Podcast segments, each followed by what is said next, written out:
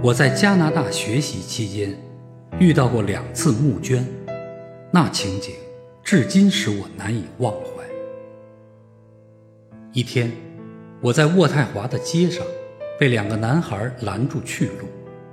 他们十来岁，穿得整整齐齐，每人头上戴着个做工精巧、色彩鲜艳的纸帽子，上面写着“为帮助患小儿麻痹的伙伴募捐”。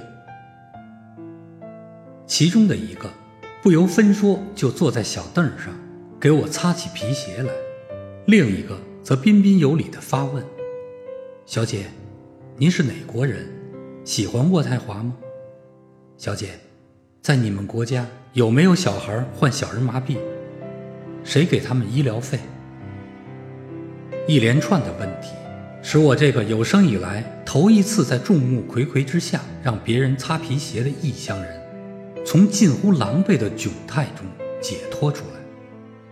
我们像朋友一样聊起天来。几个月之后，也是在街上，一个十字路口处。或是车站，坐着几位老人，他们满头银发，身穿各种老式军装，上面布满了大大小小、形形色色的徽章、奖章。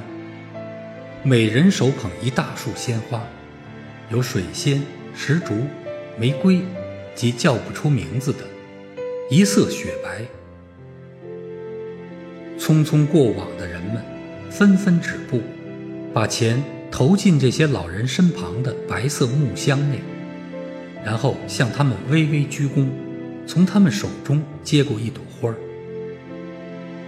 我看了一会儿，有人投一两元，有人投几百元，还有人掏出支票填好后投进木箱。那些老军人毫不注意人们捐了多少钱，一直不停地向人们低声道谢。同行的朋友告诉我，这是为纪念二次大战中参战的勇士，募捐救济残废军人和烈士遗孀，每年一次，认捐的人可谓踊跃，而且秩序井然，气氛庄严。有些地方，人们还耐心地排着队。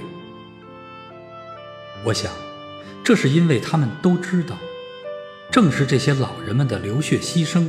换来了包括他们信仰自由在内的许许多多。我两次把那微不足道的一点钱捧给他们，只想对他们说声谢谢。